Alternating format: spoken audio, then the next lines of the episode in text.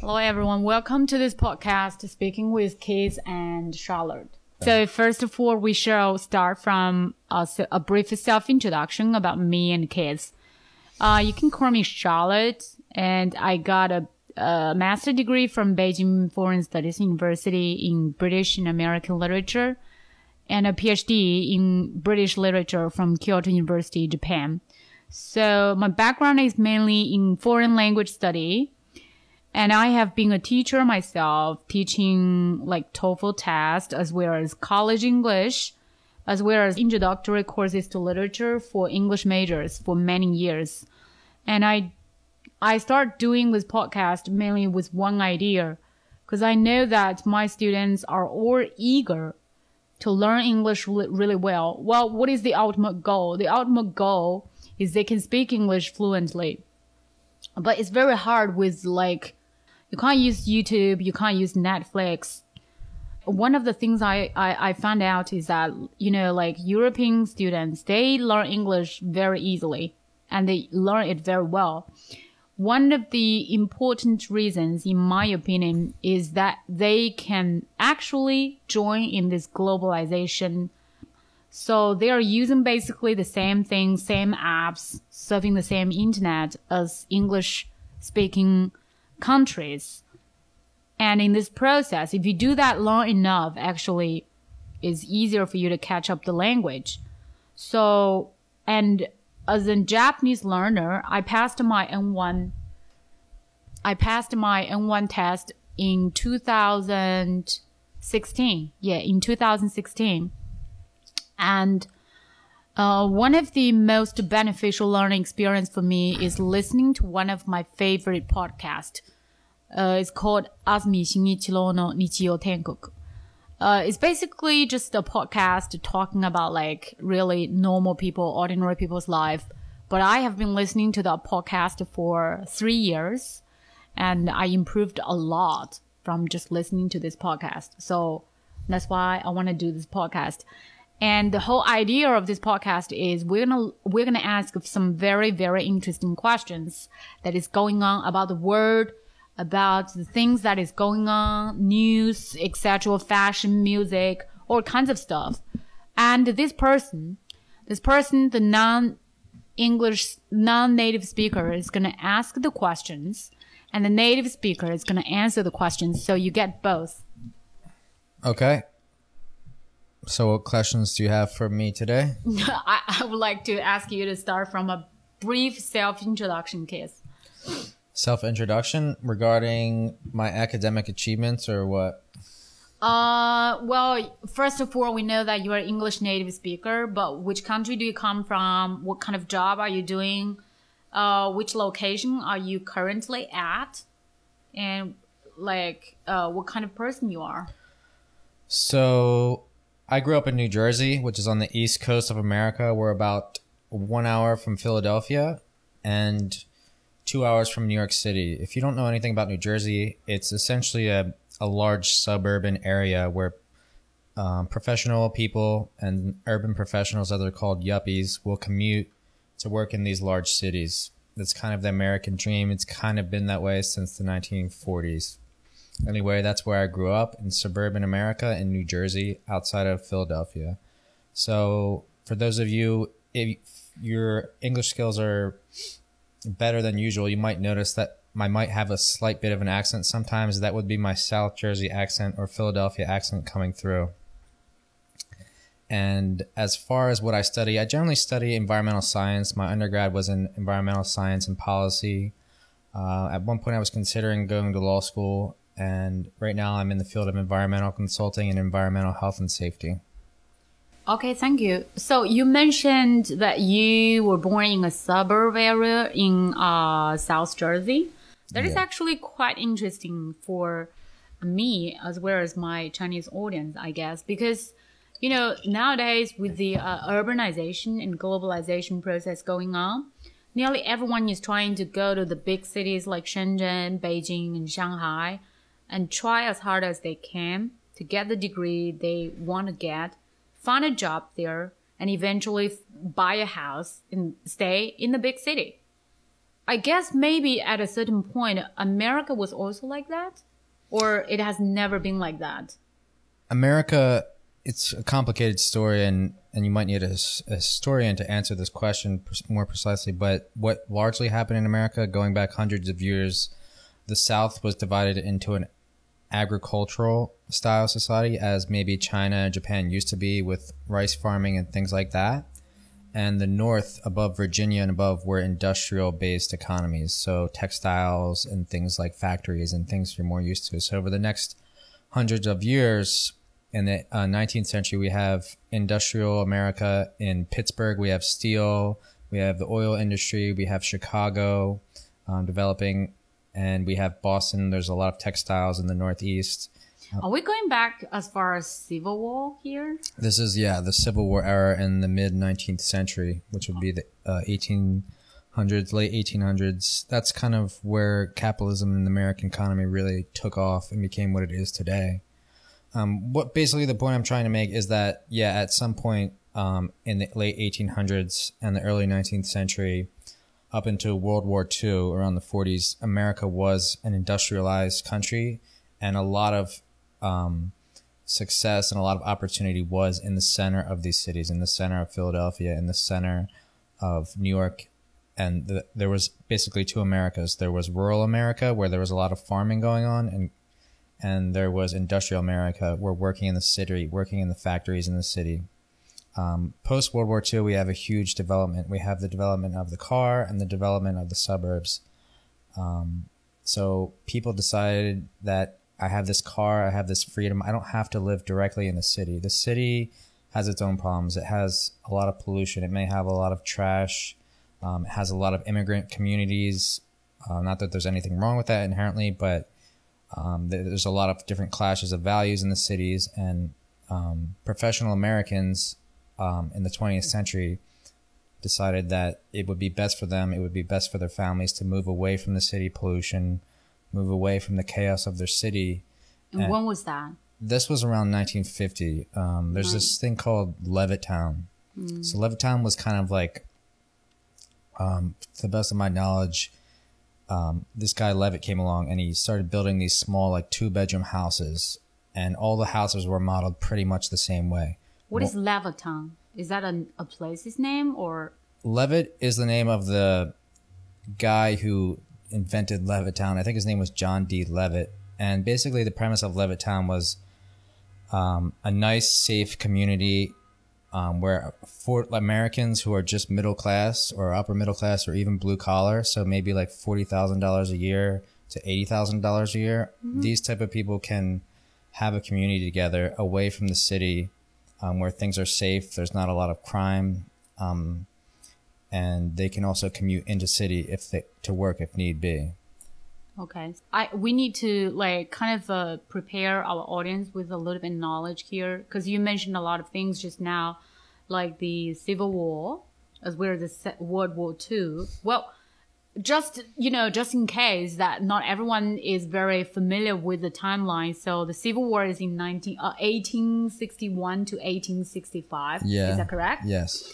And then the World War Two is from 1941 to 1945 So mm. you were saying that basically in the late uh, 19th century and the beginning of 20th century, there is a lot of uh, similar phenomenon as we are doing right now in China. Like people yeah. are basically living in the center of the city, and families actually can like people can actually start their families and uh, raise their families in the city. Yeah, that was the model for about a century. There was either basically farming and there was industrial America and professional America and industrial America were taking place in the cities or very close to proximity to the cities. And rural America was farming. I think you see this model all over the world. You see it in Europe. Mm-hmm. Um, you see it in Asia and Japan. And a lot of modern countries such as Japan or Europe, they never really developed the suburban sprawl model that is America um, you have suburban sprawl because you have the advent of the car. You have industries behind the car, the car manufacturers, the oil, um, the oil companies pushing this idea that every American uh, who values freedom, who values independence, should have a car. They should be able to commute wherever they want. They should go on any vacation they want to. Um, trains, uh, they were popular here in the early 20th century, but they have had less popularity over the development of the car. Um, Americans are obviously very independent minded. Mm-hmm. And the idea of just commuting, um, taking the train, taking the subway is something that has been very popular in New York City, slightly in Chicago. Um, but public transport overall in America has not been as popular as the idea of having your own car, having your own driveway, having your own house, having your own community, and basically taking control of your life in every way possible. Yeah, I noticed that because like public transportation is a huge thing in China, especially in recent years with the high speed train, you know, like you can go any place with this high speed train these days. It's basically like, um, in the past, if you take a train and go to another province, you go to another city, you take a train and it takes like 10 hours or even longer. So it's kind of like hassle and very inconvenient thing to travel. But these days, well, you either take an airplane to travel like really long distance, like international travel, or you just take a high speed train. And the farther, like the, the, the longest distance uh, I have ever taken for like a high speed train is from Shenzhen to Beijing. And that is basically from the very south part to like really north part. And that takes like eight hours. So it's like a real thing. But, and then I came to America. I was really surprised. Like a big city like Los Angeles, we know Hollywood. The whole world knows Hollywood. The whole world, the, the, the, the culture industry is being kind of influenced in one way or another by Hollywood culture. But then I don't see very convenient public transportation as I see in China. And that is really surprising for me. So you guys just drive every day, I guess? Um, it depends what you mean by convenience. So there are definitely disadvantages to everyone having their own car, but there are also tremendous disadvantages to having public transport. And I think we really seen the the um, observation of this with the COVID nineteen pandemic. So Yeah. a lot of trouble. What we've seen in New York City, a lot is being blamed on the fact that we haven't had a strict lockdown as some other countries have. We haven't had the tr- tracing and testing that Taiwan, um, obviously the colony of China, Taiwan, and um, South Korea, Japan. These countries acted very earlier because they said they have had experience in 2015 with MERS. Um, they had certain other scares with pandemics that, while the U.S. was aware of, we didn't have quite as a drastic of as experience as these countries had. Um, So you think that uh, the major reason why the COVID-19 pandemic has developed into such a bad situation in the United States, the main reason is because you you guys don't have experience.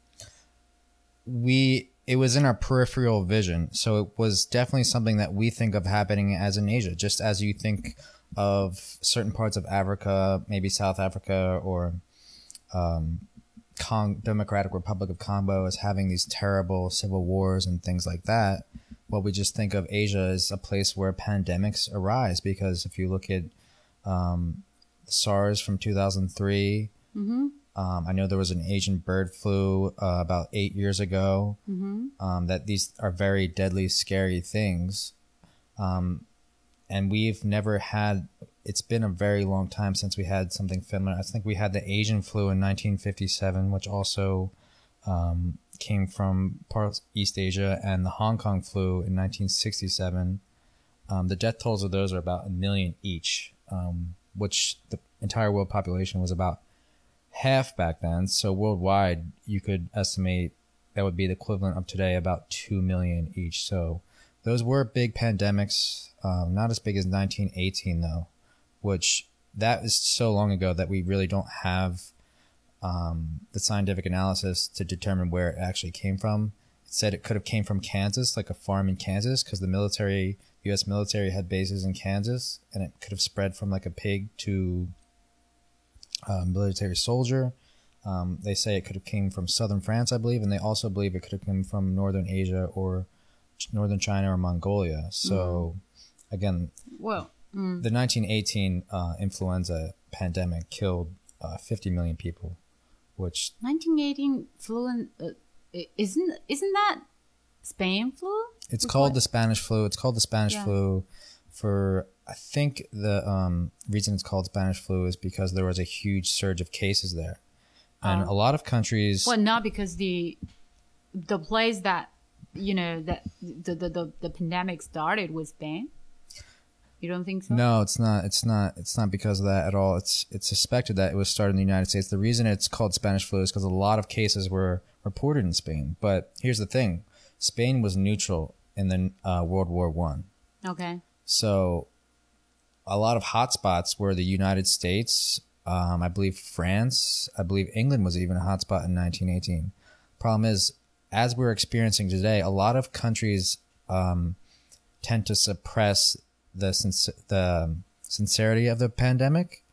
They're im- afraid to scare the population, especially in wartime. Like nobody's experiencing a world war, but back then in World War One, people were very um, concerned about this issue. And it just so happens that Spain, because of their neutrality, they were the only ones reporting on the number of cases, this the sincerity of the issue at hand in a real realistic way, in a real scientific way. And because of that, it was called the Spanish flu because all the reporting, the best reporting, the best numbers, um, the only people taking this flu, uh, pandemic seriously were Spain, and that's that's what I've that's the information that I've read.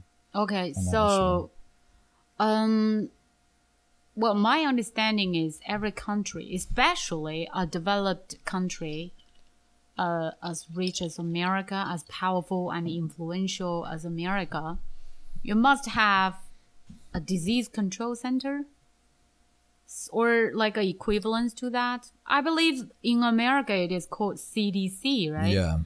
uh, in Chinese we call it 疾控中心. So basically, their role is to deal with, to work out a strategy or a plan to deal with a pandemic and protect people's life. Um, this, the the con- the dis- disease control center in China obviously played their role, and we got things under control. Basically, after two months of the outbreak, of the pandemic, a lot of international people, of course, criticized China and its and its uh, disease control center, saying that they are not reporting the figure as soon as the whole thing broke out. So, uh, I'm wondering what kind of role does CDC play, and do you think they have done a wonderful job in the whole situation of handling with the pandemic? And first of all, can you can you um, tell us something about CDC and its current situation? Um, the CDC, the best of my knowledge, is, and don't quote me on this because I'm not 100% sure, but I'm, I believe they're part of the executive branch of government. So they take, um, they're directly appointed by the president and they take direct orders from the president. Not all organizations are like that. Um, but the executive branch does control a lot of different organizations like the Environmental Protection Agency. Pretty sure the CDC falls in line in the same executive branch. Um, the CDC, American CDC, is one of the best organizations in the world at treating pandemics and doing research on diseases and pandemics. is a highly regarded institution, I believe they are. Yeah. almost on par with the World Health Organization. And basically, what happened, to the best of my knowledge, is that the CDC um, told the World Health Organization that they were going to develop their own testing procedure for the COVID 19. And when was that? That was in early February. And WHO already had this testing kit. They had the testing kit, like, so I believe they have the formula for the testing kit, and the idea is we'll export these testing kits to you or the procedure for making these testing kits, and they can be mass produced. So you Do can, you know how long does it take for the uh like for one test? How long before it the result came out? with the World Health Organization or the CDC test. Uh, the World Health Organization test. The World Health Organization said that they had a test, but as Um, in accordance with what we've done in the past, the CDC develops their own tests separate from World Health Organization because the CDC has been shown to be a very capable organization of doing things like this. I believe we did one for Ebola, the, the 2014 big uh, Ebola outbreak Yeah. in Africa. And the CDC handled that very well, and we developed our own tests, and everything was fine. Okay. And because the World Health Organization administers tests to South Korea, basically all over the world. Yeah. So, well, the thing is, I actually checked online a little bit, and you said that uh, the the World Health Organization already was kind of like doing their own jo- uh, doing their job and saying we're gonna offer you some testing kits so that you can actually test people for this pen, uh, for this COVID nineteen virus. But you guys, okay, the CDC of America say, well, you take care of yourself. We're gonna do our own thing. And then that was early February. The real outbreak of COVID 19 pandemic in the United States, I believe, is late March. Mm-hmm. To be specific, March 18th, you have 2,410 cases. And starting from there, things start to go crazy. Mm. And we see the numbers like double, triple, like every day. And then we got where we are right now. We have like 1.5 million total cases. Yeah. So basically, we developed our own test, and we found out, I believe, in late February that the test that the CDC created was f- fundamentally flawed. Oh, when was that? Late February? I believe like February 24th or something like that. And Uh, it, when you say floor, do you mean that the test result is untrustworthy or it just doesn't work it was all? just not working at all. It wasn't Not working it wasn't at all. coming up with accurate results. It was a poorly designed test. And from that point we had to start over and it take this is like a several week process to create and implement a test. And at that point World Health Organization did not have those tests for us.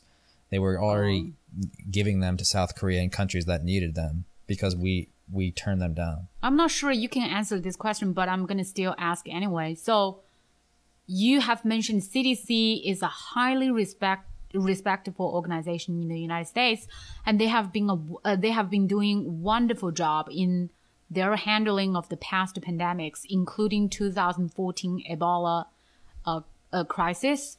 And But 2009 swine swine flu. Exactly. What what happened this time? Like, why did they like kind of develop this testing kit and that it turned out to be fun- fundamentally flawed, not like not useful? What happened? I'm not entirely sure. What I can say is that the Trump administration, um, there was a pandemic preparedness council. I forget the exact name of it, but it was under the National Security Council in Congress, and it was under the Obama administration to deal with the Ebola outbreak. Mm-hmm. And it was said that in 2018, um, Trump disbanded this council, and because he was concerned about paying these people's salaries for things that they didn't need to be worried about. So this council was disbanded in 2018, and they were assigned different tasks to focus on different things because the Trump administration didn't see uh, another pandemic or epidemic like Ebola outbreak anytime soon. So he And this is at the um, contrast of what experts and people are actually doing a lot of research on pandemics, like virologists have been saying, and epidemiologists is saying that it's only a matter of time, just like the next big earthquake. It's only a matter of time Yeah. before the next big pandemic, and it's probably going to come from Asia. Hmm, wow. So that's that's really shocking. I mean, basically, President Trump is a businessman. He was like, if I'm paying money and salary for these people, like actually a good amount of money, right, for these people to just be there and they're not actually doing anything if there is not a pandemic. Mm. And then I'm not paying this money. I'm gonna just, uh, you know, tell these people go work on something else. Okay, so basically you're saying that your president actually doesn't have very solid scientific knowledge. Because as far as I know, there are actually some important public figures in the United States who um, pay a lot of attention to this kind of uh, pandemic research, such as Bill Gates. He was one of the most important uh, spoke, spokesperson who alerts the audience, uh, alerts the public about the seriousness of this pandemic.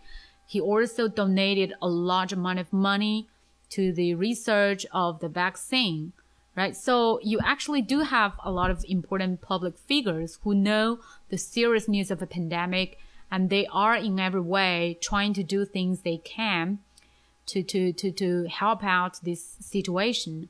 But the only, the only flaw in this whole thing is that your president, who actually has the most power, doesn't think it's necessary to keep this, uh, you know, pandemic uh, group, research group.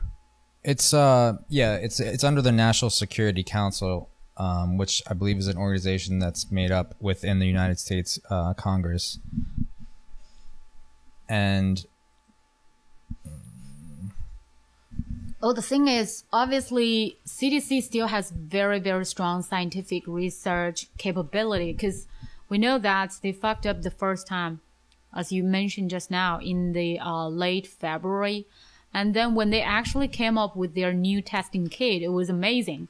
It was better than the testing kit that the WHO actually gave out before. And it's best, it's better than any of the testing kits and the, the, the testing kit of other countries, right? because I actually did this test in Los Angeles. Mm. I actually did it. It's a drive-through testing. So you just go there, you book online and say, um, I want to test because I have a fever yesterday. Yeah. And what you need to do is you, you, you just sign up to reserve for a test at a certain testing site and you're going to receive an email. This email includes very specific instructions as to what kind of video, instruction video you need to watch, and then what you are supposed to do there because you still need to keep like social distancing and everything. Mm. So, uh, we drove to that testing site. We got this testing kit. We already watched the video on how to use this testing kit. Basically, you just cough on your mask so that you can clear out all of the things from your lungs and then you swab this small thing. You, you just swab it, uh, swab inside your mouth, and you put it back to the tube, and that's the whole thing. And then you can you just drive away. I remember two or three days later, I got the results and it says it's negative. You are fine. You don't have COVID nineteen. Um, I was pretty impressed actually by the uh, testing kit developed by CDC because mm. the result came up came out just like so fast now I believe it's like five minutes. You can just get the test result, right? Mm-hmm. So, yeah, I wanted to correct myself from earlier. The National Security Council is not a congressional organization, though. There, I think there is um, congressional security councils, but the National Security Council is under the White House. Okay. Discretion, so it's composed of officials from the White House, and it's an interagency uh, led um, coalition of members. So, yeah, basically there was a pandemic preparedness plan. Um, it was a, a, playbook laid out by the Obama administration, mm. and it mm. was still intact uh, up until the Trump administration. But basically, it was never really fully audited by the Trump administration. And yeah, he definitely at some point in 2018 disbanded this, and um, kind of basically neglected the warnings. There was a lot of documentaries coming out mm-hmm. at the time about the warnings or the threats posed by pandemics um, virologists saying it's only a matter of time before there's a huge outbreak. So you one thing, one the one major thing you can point to is that the U.S. was not prepared for this. Um, okay. Sometimes our isolation is our worst enemy. So being isolated by two giant bodies of water throughout history, you can go back to the one of the only times, only couple times we were attacked um, on our homeland was in World War II by Japan, and in 2001 by Al Qaeda. And um, I would regard pandemics as a similar situation. It's something that we see out of our peripheral as happening in East Asia, um, India, Africa, and it's not really anything to do with the United States or our society. Um, it's just too out of reach for us. But you, obviously, we live in a global culture. Not to interrupt you, but we live in a place where mm-hmm. China is part of the modern market. All the countries in Europe are part of the modern market. Mm-hmm. We're all part of the same modern market, and we're all using the same transportation. We're going to the same airports, and you know we're all traveling. There's how many Chinese visitors are there to America every year? Million, two million? Well, well, to be fair, to defend for my country, because the whole thing, the whole outbreak happened in China in January. Actually, the whole thing started in December, back in December. Nobody knows when exactly, but Wuhan was blocked out, was shut down. Um, I remember very clearly, Beijing time, 23rd January. And your government, the Trump administration, actually stopped the airlines from China Yeah. immediately after that. But again, again, this is a global society, and the Trump administration lacked foresight um, because they should know this is not the 19th century. If you close off transportation from one country, that doesn't mean people can't transport to other countries and then transport back to the United States, and that's exactly what happened. exactly. So we contained we contained the viruses that came from Wuhan, but the Trump administration was too late on blocking immigration from Europe. So some people from Wuhan went to Milan, Italy, and a couple Americans went skiing. And these Americans who went skiing in Italy, um, I know people who I have friends of my mom who went uh, skiing. Kids that she tutors for math. Her this kid went skiing in Italy in January. I, think have people in Santa Clarita, which is 20 miles north of LA, who went skiing in Italy. These people that another epi- epidemic center got created in Italy, and then these people transported from Italy um, to America. I think that's you just uh, you just said you just talked about what most um, Chinese people actually think, because you know Wuhan was shut down on 23rd January, meaning nobody from Wuhan can come out of Wuhan at that point. Yeah. And the outbreak of pandemic, especially in on the East Coast, like in cities like New York, in states like New Jersey, the whole thing, the whole outbreak happened in late March. What does that tell us? The time lapse here means that actually, I don't think the transmission is from China.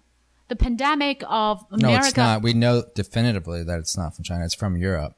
It Yeah. went to America. We Exactly. contained the Chinese cases in America. So you guys like you have received the message from WHO, from your government, from all these scientists, the virologists, and they keep telling people there is a pandemic going on in Italy, in Spain, in Germany, in France, Well- and better not go those go to those areas.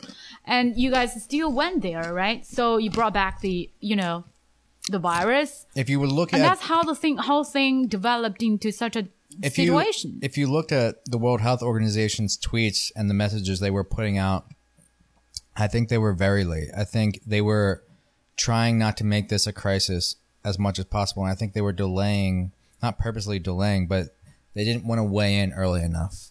They by the time Trump had already blocked immigration to China, he was already being insulted by people in Congress, by Nancy Pelosi, by John, Joe Biden, I believe, who's a Democratic uh, presidential nominee at the moment.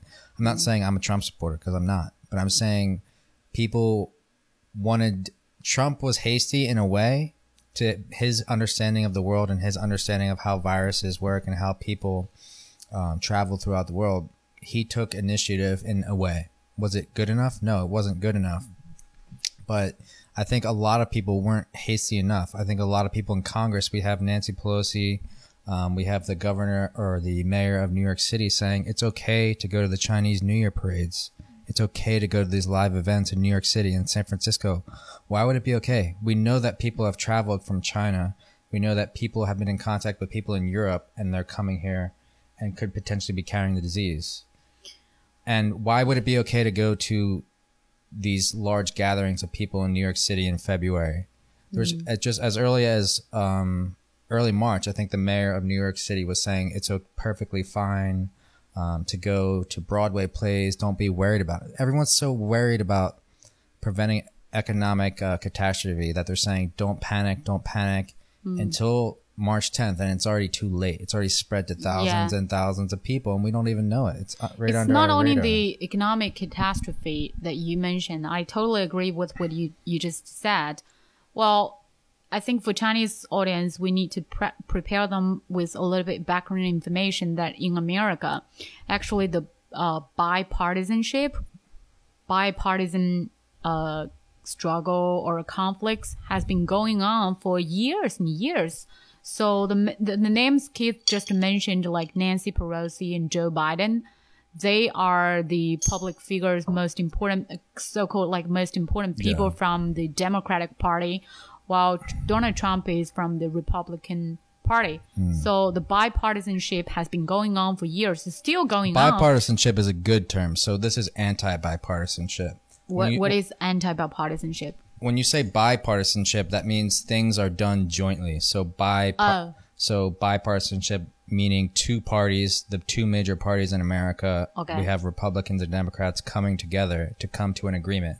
So the last four uh, relief packages passed by Congress in April were bipartisan packages. So we've had both uh, Senate and the House um, come together, both sides of the Senate and the House, so Republicans and Democrats coming together to agree upon to agree or disagree upon terms laid out in these packages, and then once they get enough votes, um, they can pass it to the president to be signed, and the president's obviously Republican.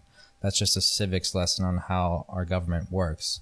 Nancy Pelosi happens to be the majority leader of the House right now because she's a Democrat. Um, she was elected the majority leader um, to represent Democrats in the House. Um, in the Senate, you have a Republican leader, uh, Mitch McConnell.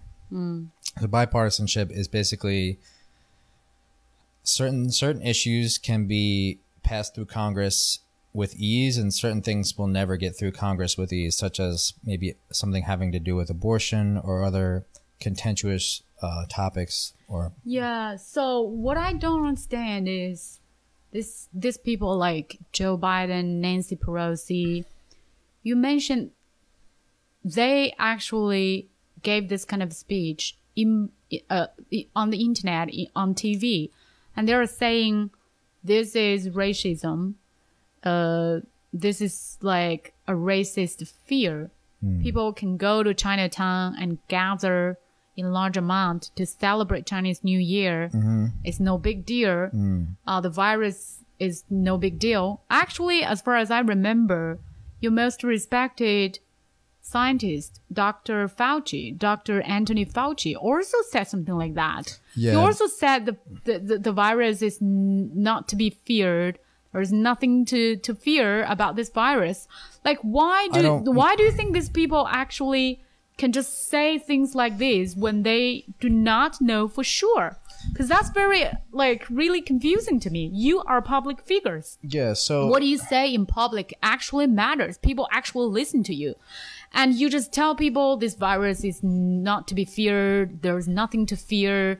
And at a certain point, I remember like Chinese people, uh, actually the whole Asian people, we are very comfortable with the concept of wearing a mask when we go out.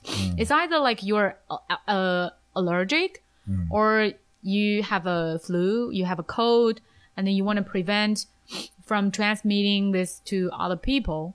It's kind of a common thing for Asian people, but you guys were not so used to that whole idea of wearing a mask. And at a certain point, these public figures even mentioned wearing a mask doesn't help at all from transmitting the virus. I specifically remember that because I watched it from the TV news. And I keep saying it's not true. Actually, the Chinese government has been suggesting is people wearing a wear mask when they go out because it's actually turned out to be useful. Yeah. And then in the late what April, I don't remember the exact time timeline, but at a certain point, your government, uh, mayor, governor just start to tell people to wear masks. okay. So these changes that this fiscal response in the whole thing just made me very confused. I'm like so confused. Like, how can these public figures just say things so randomly before they actually have a very good grasp of the knowledge about the whole thing? Yeah. So this is something I actually have some expertise in. So because I'm in environmental health and safety, and what I, I deal with asbestos on a regular basis. For those of you who don't know what that is, it's a construction material um, that is very carcinogenic, meaning that it has high propensity to cause cancer when you use it. Um, so basically, we need certain masks to deflect these particles, or to capture these particles, or to prevent them from entering your lungs. The same goes with viruses and virons and viral particles. Um, they're around the same size. Um, so the mask that we use, um, there's three different masks that people are talking about using for this pandemic, and there's two major ones. There's a surgical mask, and there's an N95 mask, which is Yeah. N95 is um, controlled by the National Institute of Science and Technology, I believe, in America. And our standard of the N95 is that Can you can you tell us what does the number N95 mean? so N95 um, will, I believe, I have to double check right now, but it cap it technically should capture all particles, 95% of all particles up to three microns. Three what? microns, so um, micrometers. Okay. So you can go down the um, the decimal scale, and micrometers. It's I believe one thousandth of a millimeter. So it's very very small, Okay. very very small. So we're So talking. is it effective to prevent the virus? Um, that's the thing. So technically, um, a virus, a coronavirus, a typical coronavirus Mm-hmm. is um, less than three microns. So Less than three microns. So you don't think N ninety one is actually effective from N95. in so preventing oh 95 in preventing the coronavirus. theoretically, if we're just going off the size of the viral particle, um, the average coronavirus, um, there's a wide variety of um, coronavirus types, and I believe the average size of these is around one micrometer. And as I said, these these masks are te- theoretically supposed to, and there's tests that enforce this. There's they prac when they administer these masks and when they um, when they have them be produced when they are under production, they have to be uh, held to this standard. They're supposed to block 95% of all particles up to uh, three microns, Three or three microns and below. Mm-hmm. But they're not ever supposed to protect against particles that are less than three microns. And even if you have a P100 mask, um, which I use for work, uh, P100 mask is supposed to protect 90, 99.97 of all particles Wow. three microns or lower. Mm-hmm.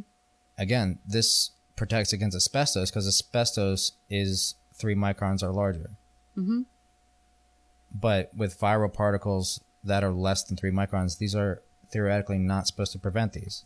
So why why does so yeah I I, I think get, that's why these organizations are reluctant to say that these are going to protect you because theoretically they're not going to protect you. Theoretically, wearing a surgical mask and saying that it's going to stop viral particles is like saying a chain fence is is going to stop if I throw a bunch of rice at you in my hand through a chain link fence. All the rice is going to hit you. Maybe a couple particles are going to be deflected, but large majority of these particles are going to hit you. Okay. Uh. So, which institute, which organization, including your uh, government, was tell were telling people that wearing mask doesn't work? I believe it was the World Health Organization, which is not. Is Again, that so? Again, it's the world. It's and World Health Organization is under the United Nations, so it's made up of 160 or so countries, China included. Well, that's very interesting. And like they were from the very beginning of the pandemic, China, uh, Chinese government and its officials have been telling Chinese people to wear masks from the very beginning. We were told so from the very beginning. That's why, you know, there are some conspiracy theory going on in the United States, which says, well, China just collected all of the masks and the PPE from all over the world when the pandemic outbreak happened in China.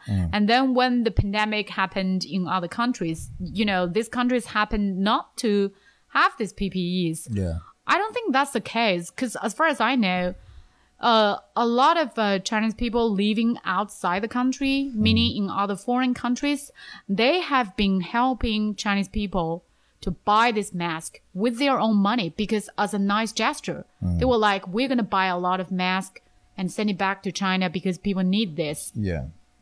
But because Europeans, uh, people, including American people, you guys don't have the habit of wearing a mask. So to be honest, you don't have a lot of store storage of mask, and No. that's why you know the whole storage of mask and PPE just to run out very quickly. Yeah. because you guys don't have a large uh, stock, And right? I'm pretty sure the supply chain for these N95 masks, while N95 is an American standard uh, established by the National Institute and Standards of Technology, um, our supply chain, I'm pretty sure most of it comes from China or Yeah, maybe true. other countries. I'm not sure exactly, but the, the company is 3M, which is an American company, but I believe most, obviously, like most other products, even Apple phones, well, maybe American, but the supply chain comes from China. Yeah. So back to the uh, mask problem. So like what changed uh so you said that it's actually WHO's instruction. WHO, um, I remember, I think the CDC said masks are not a thing. I, I believe there were a couple experts, virologists, who talked on YouTube and said masks are not going to help. I think science in general is reluctant to say something is going to help you when there's no evidence for it. So why now? Why do the government and the medical institutes suggest people wearing masks right now? Because? I think it was discovered that the viral particles are largely not free floating. So, and I guess with some diseases, the viral particles can be free floating, but with this particular disease, I'm guessing that the viral particles attach to larger molecules of saliva, of mm-hmm. mucus, mm-hmm. of maybe even hairs on your nose or mm-hmm. or dried skin. All these things that sound kind of gross are all part of our breathing apparatus in our nose and and these viral particles attach themselves when you um, exhale. These viral particles can attach themselves to larger much larger by magnitudes of thousands. So a, a small molecule of spit that you can't even see is going to be orders of magnitude uh, larger than the actual viral particle. And it may carry viral, viral particles so you breathe in a dust molecule and you the dust molecule has three viral particles on it and you are infected there with the virus. But well, a surgical mask may prevent that dust molecule, and an N95 is likely to pre- prevent that inhalation of that molecule. And a P100, which I usually wear for work, will definitely stop um, a dust molecule from coming in. thank you for explaining that. That's very clear. I, I, I actually didn't know that before. So very interestingly, you mentioned and you explained this that the viral uh, particles. Can I use that term? Viral particles. I think yeah, it's either viral particles or viron. So Okay. V I R O N. Okay. Let me just use viral particles. The viral particles actually attach themselves to dust particles or like saliva particles. And then wearing a mask can help you because your mask actually prevent those things from, uh, you know, transmitting into your body. Yeah. Well, that sounds like a very simplistic theory or knowledge. How come this medical institutes, like smart, intelligent people, didn't know that from the very beginning? Well, I think there was some com- confusions about what masks people had and what pe- people were actually using because there's pe- not many people who are out of health and safety are aware of the different types of PPE.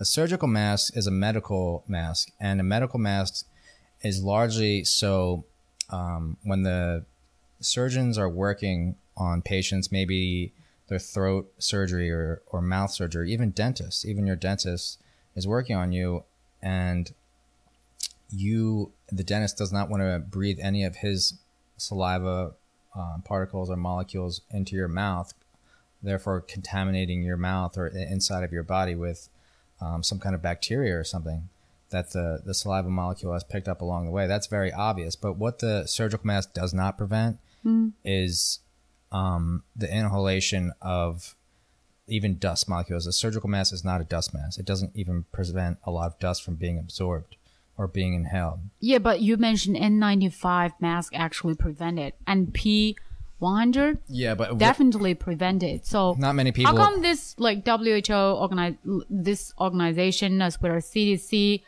How come they didn't see that you know this virus is actually transferred in such a way, and wearing mask is actually effective?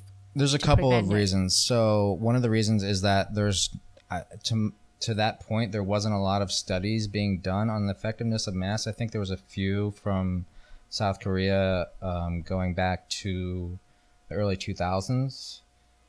Um, the other reason there's a conspiracy theory that maybe um, we were more concerned with making sure that our nurses, our frontline workers, are are people who really needed the mask and were going to be exposed to this on a very um, daily basis, who were going to be exposed um, to the virus in hospitals, in nursing homes, um, the elderly, people who are vulnerable, people who really need these masks. I think the initial thought is we wanted to make sure that these people had them, and that the other people who may just be locked down in their homes, who are not going to be exposed in a very serious way on a daily basis, we want to make sure the supply chain is not disrupted by them. So the WHO, the World Health Organization, sort of misled the whole world and said, "Well, you don't really need these masks." And um, maybe that was disingenuous. Maybe that they said that just to make sure the supply chain wasn't disrupted because we have a limited supply chain and we only have so many masks. Hmm. Because every year you have a demand for masks. We only need a certain number of masks. But when a pandemic comes, you need to increase that 10,000 fold. Yeah, I understand that. So, well, I mean, according to my memory, I don't remember actually seeing a video from WHO saying very clearly that wearing a mask is not going to help people from getting this disease, from getting this virus. I don't, I, I don't actually remember seeing such a video. Do you? is not going to help people. I think, yeah, there was definitely. If you follow the Twitter account, I can bring it up now, but I'm kind of occupied with my hands at the moment on this microphone uh, because we don't have a stand for it. But the fact of the matter is that I believe they were reluctant to say that anything with science. What I know, any any scientist is reluctant to come to a conclusion without enough evidence. That's just Okay. a pretty standard principle in science. To say that these masks are 100% protective or that they're going to protect you will provide. I think, in the scientists' biggest fear is that this is going to provide a false sense of security for people, and they're going to be out with these masks, congregating, going to the same concerts they were before, and the idea that they're not going to get this disease at all because they have this protective mask on.